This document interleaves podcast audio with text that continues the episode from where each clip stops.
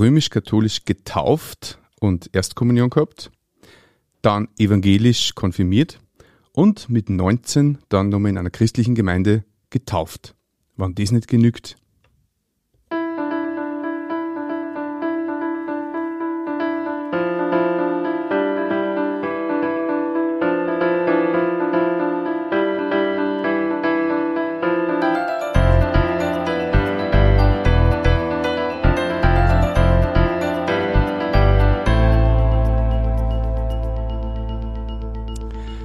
Christi und herzlich willkommen. In, dieser, in diesem Kanal geht's um Gottes Willen. Wir reden über biblische Themen und über die Geschichten, die Gott mit Menschen schreibt. Bei mir zu Gast darf ich jetzt ganz herzlich begrüßen die Maria. Hallo Martin. Schön, dass du da bist. Danke für die Einladung. Sehr gerne. ähm, das klingt recht spannend. Ähm, du hast quasi schon einiges in äh, verschiedenen ja, äh, Institutionen äh, hinter dir. Mhm. Wie ist es dazu gekommen? Beziehungsweise vielleicht magst du dir kurz einmal ein bisschen vorstellen, wer du überhaupt bist. Ja, äh, ich bin die Maria, ich bin Ü40 schon und habe drei Töchter, die sind 15, 17 und 19. Ich bin glücklich verheiratet und arbeite jetzt seit äh, Februar in einem Kindergarten als Sprachförderung und das taugt mir recht. Und heute bin ich da bei dir. Schön. Ja. Wie wie ist es gegangen, dass du römisch-katholisch getauft und dann die Erstkommunion gehabt hast? Ja, also meine Eltern, die sind ganz normal in die katholische Kirche gegangen und natürlich dann wird man getauft. Also ich war das erste, der erste, die erste Täufling, oder wie sagt man da jetzt Gender richtig, äh, von dem neuen Pfarrer und mit dem habe ich auch Geburtstag gehabt am gleichen Tag. Also war es schon was Besonderes und ja, dort war ich, bin ich getauft worden und dann natürlich auch die Erstkommunion, die steht halt dann auch mit acht Jahren. Okay, genau. das ist mir noch klar, das kenne ich von mir. Mhm. Ähm, evangelisch konfirmiert. Ja. Warum das dann? Ähm, also meine Eltern haben, wie ich ungefähr drei Jahre alt war, haben sie wen getroffen, also Leute getroffen. Mit denen haben sie zum Bibellesen begonnen und die waren aus der evangelischen Kirche. Und darum sind sie dann auch später äh, konvertiert, glaube ich, nennt man das, mhm. in die evangelische Kirche. Darum habe ich dann meine Konfirmation mit 13, 14 in der evangelischen Kirche gehabt. Mhm. Mhm. Okay. Und du warst damals quasi so zwölf oder wie? Das ich glaube 13, 14. 13. Das ist das gleiche okay. wie die Firmung bei in das Pendant dazu, genau. Okay, und deine Eltern sind dann in der evangelischen Kirche quasi aufgehoben gewesen. Mhm. Und du dir war das damals quasi egal, wo du das machst oder wie, wie war dein Glaube damals? Na, also, also durch das, wie meine Eltern zum Bibellesen angefangen haben, wo ich drei war ungefähr, haben sie natürlich auch diese, dieses neue Wissen, was sie irgendwie gekriegt haben, äh, an uns Kinder weitergeben. Und für mich war es eigentlich als kleines Kind, also solange ich mich erinnern kann, okay, ich kann mich eigentlich gar nicht erinnern, dass Gott für mich kein Thema gewesen war. Dass es irgendwann einmal eine Zeit gegeben hätte, wo ich mir gedacht hätte, Gott gibt es nicht. Oder so, was, es gibt einen Gott. Mhm. Also das, mhm. war, das war immer ganz klar für mich. Mhm. Und auch in der, in der katholischen Kirche, eben bei der Erstkommunion zum Beispiel, also meine Eltern haben mir gesagt, wenn man Sünden hat oder wenn man irgendwas Falsches macht, dann kann man Jesus um Vergebung bitten und er vergibt dann das dann auch. Mhm. Und zum Beispiel bei der Erstkommunion, ich habe das nie verstanden, warum wir jetzt da im Pfarrer da beichten müssen, weil ja, ich habe es ja eh Jesus schon gesagt und er hat mir das vergeben. Mhm.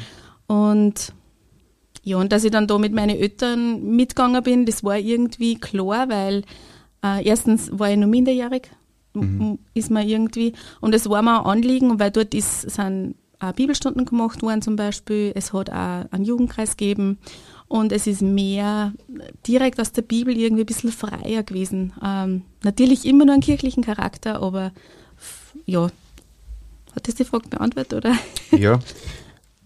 Der Unterschied für die zwischen römisch und katholisch ist also, dass ähm, in der evangelischen Kirche mehr um die Bibel selber geht, sozusagen? Oder wie würdest ja, du das sagen?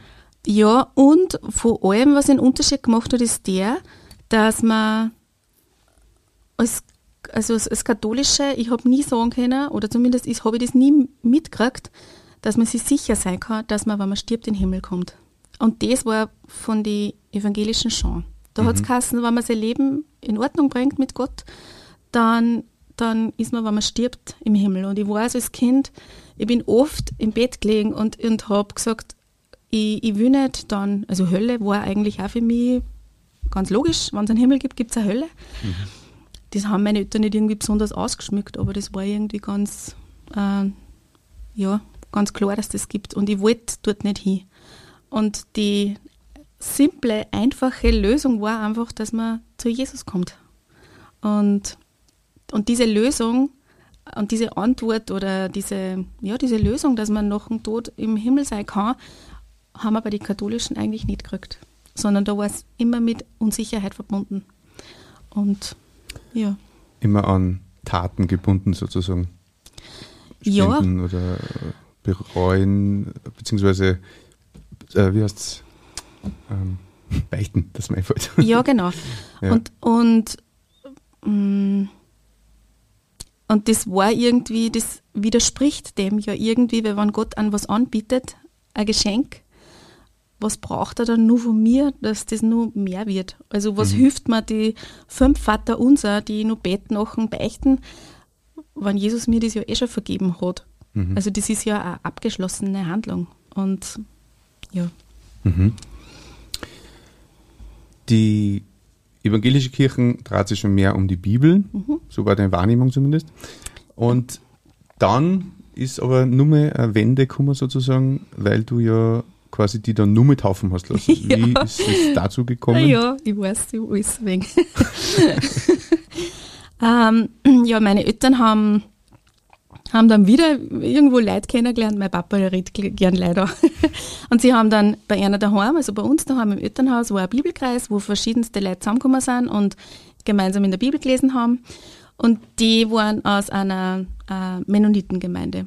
Und meine Eltern wollten aus ja, persönlichen Gründen oder wie auch immer nicht mehr dort bleiben, wo sie waren in dieser evangelischen Kirche und hätten sie sowieso umgeschaut, wo sie woanders hingehen können. Also sie wollten nicht dem Glauben den Rücken zukehren, sondern da hat es einfach persönliche Sachen gegeben. Und ähm, ja, und da ist mir dann aufgefallen, das nur mal anders ist, weil in der Kirche ist trotzdem so, man ist halt dabei, weil man aus der Tradition aus oder als Kind geht man mit, weil man einfach mit den Eltern mitgeht, weil das halt nur normal ist. Und da hat man irgendwie, haben wir doch die Leute, da sind selten so Familienstrukturen gewesen, sondern eher irgendein Teil von einer Familie war da und der war nicht da und die, die da waren, waren alle freiwillig da. Und die haben sich vorher in der Bibel auskennt. Also das war nicht nur so, dass man sagt, man tut halt am Sonntagvormittag, mhm. hört, was er predigt da, oder man geht in der Bibelstunde, sondern man hat gemerkt, die, die lesen selber auch in der Bibel. Und ja, so. Mhm. Das war interessant. Wenn du jetzt ähm, zurückschaust, du hast ja schon einiges durch, kann es nicht sein, dass du in ein paar Jahren dann wieder woanders äh, landest? das ist eine gute Frage. Ähm, ich habe mir die Frage schon selber öfter gestellt, aber bis jetzt muss ich sagen, habe ich außer Jesus und der Bibel und der Gnade äh, noch keine bessere Option gefunden. Mhm. Und ähm, ja, und äh, ja. also ich kann es ich, ich mir eigentlich nicht vorstellen, weil der Wunsch, ich weiß, wo ich bin, wenn ich stirb. Und weil das kann ich nachlesen in dem, was Gott verspricht. Und ich kann, kann und muss Gott beim Wort nehmen, das, was er sagt, ähm, weil, ja, weil was anderes bleibt mir eh nicht übrig eigentlich. Und auf das verlasse ich mich. Mhm. Und die letzten 20 Jahre, wo ich, oder eigentlich schon mein Leben lang, merke ich, wenn, wenn ich das tue, was Gott sagt, dass er einfach gute Wege hat für einen und dass es, dass es gut meint. Und dass seine Vorschriften, die er macht, nicht sind, um uns zu pflanzen, sondern weil er uns wirklich gern hat, uns Menschen. Und das merkt man. Und ich habe auch, bin, habe meine eigenen Gedanken auch öfter durchgesetzt und nicht so auf das gekocht, was Gott mich hat. Und ja, habe dann selber gemerkt, ja, das ist kein guter Weg oder das ist, tut mir nicht gut. Mhm. Und bin dann wieder umdraht sozusagen zu Gott und ja, dass ich wieder bewusst auf das hoch, was er mir zum Sagen hat. Mhm. Ja. Gnade war ein wichtiges Wort für die. Ja, genau. Auch in diesem Kontext römisch-katholisch, evangelisch und eben jetzt äh, in dieser christlichen Gemeinde. Mhm. Es geht nicht um Werke, Nein. es geht nicht um Rituale, Nein. sondern, du hast ja schon gesagt, um Jesus, ja. um Gnade. Ja, und wo ich, wo ich mir denke, es ist echt äh, was Besonderes, dass ich schon, wie ich nur so klar war eigentlich, der Glaube an Gott ist so, so einfach. Oder das Gnadengeschenk eigentlich, das habe ich mit ein paar Jahren schon verstanden. Dass man ein Geschenk annimmt. Wenn man, als, als Kind ist das vielleicht oft sogar noch leichter, dass man einfach was annimmt, oder? Wenn man Weihnachten was kriegt, dann sagt man, hey, danke und man freut sich und, und es passt. Und man hat nicht im Hinterkopf, na, was schenke ich dann nächstes Jahr Weihnachten, damit ich mich wieder Retourkutschen geben kann, revanchieren kann, genau. Und, ähm, und das ist Gnade. Gnade ist ein unverdientes Geschenk. Und ähm, ja, und irgendwie hat sich das wie soll man sagen, in mein, von, von der katholischen Kirche, bei der evangelischen war es schon mehr und eben jetzt in der Christengemeinde, die schauen schon sehr drauf, dass auf das, was eben in der Bibel drinnen steht und was Gott sagt. Und, und einfach da ist wirklich der Fokus auf der Gnade, mhm. dass man es nicht verdienen kann. Ob ich jetzt tauft bin, katholisch und Erstkommunion habe oder evangelisch konfirmiert, das ist Gott eigentlich ziemlich wurscht. Also, mhm. und auch das, dass ich noch äh, noch taufen habe lassen, wie ich 19 war, das ändert nichts, ob ich jetzt noch in den Himmel komme oder nicht. Weil Gott ist wichtig, was ich in meinem Herzen drin habe. Mhm. Und das hat er schon gesehen, wie, wie ich noch ganz klar war, wo ich gesagt habe, ich möchte zu dir dazugehören. Mhm. Vielleicht für die Zuhörer noch, die Taufe mit 19, was bedeutet die für die? Ähm, also damals war es ja so, dass die, die Jünger oder die Menschen, die sie zu Jesus stehen wollten, so ganz am Anfang von, mhm. äh, die haben sie taufen lassen. Und das ist so ein, ein, Zeichen gewesen, das hat auch jeder gesehen. Und, und das ist die Taufe einfach von einem Erwachsenen eigentlich für das, was innen drinnen passiert, das sieht ja keiner, ist das ein äußerliches Zeichen. Und ich weiß schon, die, die von der Lehre her, von der katholischen Kirche und von der evangelischen, ist sozusagen dies, die Erstkommunion ist das Ja-Sagen zu der Kindestaufe und auch nachher dann nur mit der Konfirmation oder Firmung. Aber denken wir, eigentlich ähm, soll das nicht so, das ist sehr individuell, weil das ist ja vorgegeben mit 13, 14, wirst konfirmiert oder Erstkommunion. Aber das, wie man persönlich zu Gott steht und ob man eine Entscheidung für ihn trifft, das ist eine sehr persönliche Sache und die lässt sich nicht auf eine gewisse Jahreszahl festlegen. Mhm. Und ich habe mir dann gedacht, ich habe das eigentlich schon gemacht. Und dann haben wir gedacht, die innere Entscheidung ist schon lang gefallen.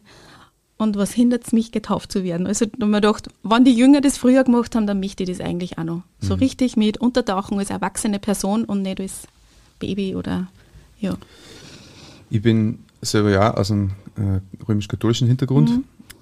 aufgewachsen und du sagst, ähm, beziehungsweise ich kenne das selber nicht so, dass man eine Beziehung hat mit Gott. Mhm. Also ich habe hab schon gewusst, dass es viele Parallelen gibt äh, oder dass im Prinzip das die Aussage der Bibel ist, aber dass man eine Beziehung hat mit Gott oder mit dem allmächtigen Gott, äh, das habe ich auch nicht so erfahren in der mhm. katholischen Kirche. Und Du sagst aber schon, dass du eine persönliche Beziehung mit Jesus oder mit Gott jetzt hast, oder wie? Mhm.